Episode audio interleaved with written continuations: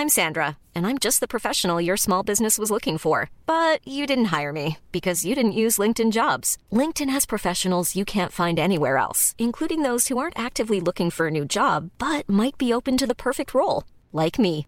In a given month, over 70% of LinkedIn users don't visit other leading job sites. So if you're not looking on LinkedIn, you'll miss out on great candidates like Sandra. Start hiring professionals like a professional. Post your free job on linkedin.com/people today.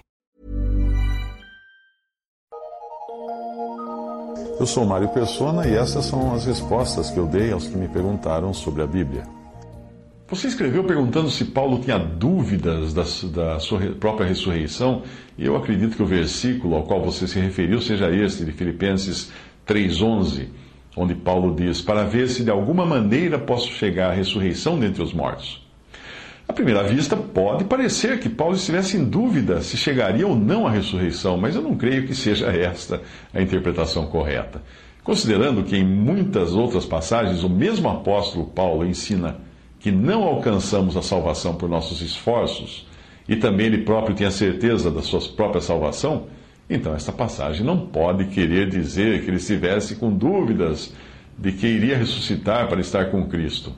Uma boa maneira de enfrentar dúvidas de interpretação das Escrituras é nos basearmos em outras passagens nas quais uma determinada verdade já foi claramente estabelecida, como é o caso da salvação eterna, não por obras nossas, mas pela obra de Cristo.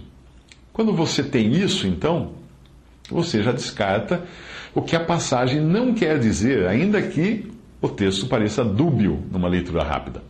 Aqui o assunto todo se refere às dificuldades desta vida e da senda do cristão. Leia o contexto, principalmente o versículo anterior, Filipenses 3,10.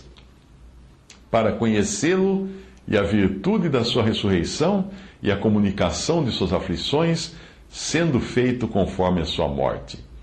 Uma outra versão, a nova versão internacional, diz assim: Quero conhecer a Cristo, ao poder da sua ressurreição e a participação em seus sofrimentos tornando-me como ele em sua morte.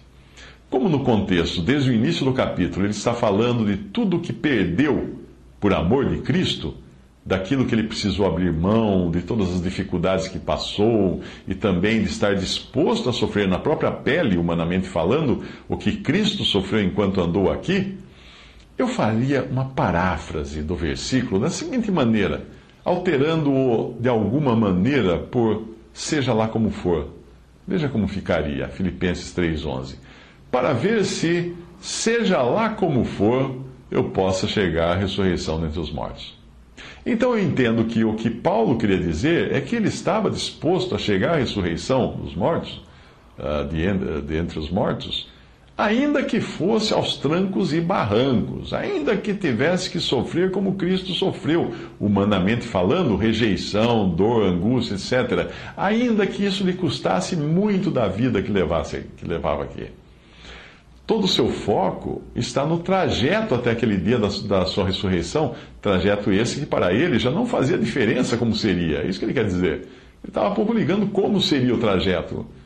Porque a ressurreição ele tem a certeza. Portanto, não é uma expressão de dúvida, mas de não estou nem aí o quanto vai me custar para chegar lá. Outro ponto importante é o fato de ele usar aqui a expressão ressurreição dentre os mortos, ou de entre os mortos. Esse detalhe é importante, considerando que haverá a ressurreição dentre os mortos, que é a mesma do Senhor Jesus, e também dos salvos das diferentes dispensações, e haverá a ressurreição dos mortos, que acontece no juízo final, quando todos os mortos que restarem, sem terem, terem sido salvos, serão então ressuscitados para serem lançados com seus corpos no lago de fogo.